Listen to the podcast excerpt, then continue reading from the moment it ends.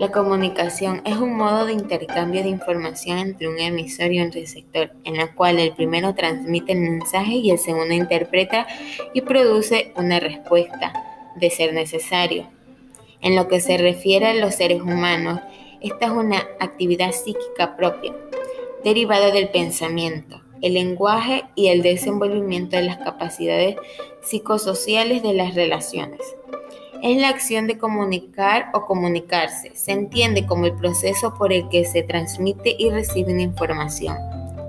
Todo ser humano y animal tiene la capacidad de comunicarse con los demás. Pero para que un proceso se lleve a cabo es indispensable la presencia de seis elementos.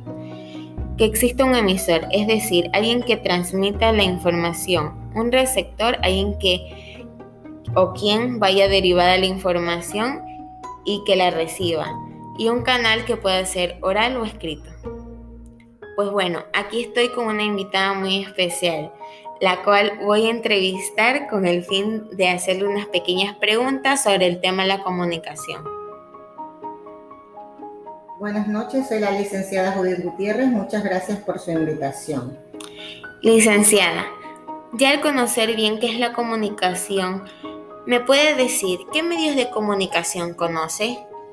Claro, los que conozco son los audiovisuales, que se basan en una tecnología que emite la información en sonidos e imágenes, ejemplo, la televisión y el cine. Los, los radiofónicos. En este grupo se encuentra la radio, que se basa exclusivamente en la emisión de la información a través del sonido. También tenemos los digitales, sus herramientas son las computadoras personales, así como los celulares, tablets y demás aparatos tecnológicos, mediante los cuales se puede transmitir la información. Excelente, licenciada. La segunda y última pregunta que daré es, ¿cuáles son las formas de comunicación que sabe que existen y que usted también las utilice? Claro que sí. Bueno, las que yo uso y conozco son comunicación oral, comunicación escrita. Muchísimas gracias, licenciada Judith, por permitirme hacerle estas pequeñas preguntas.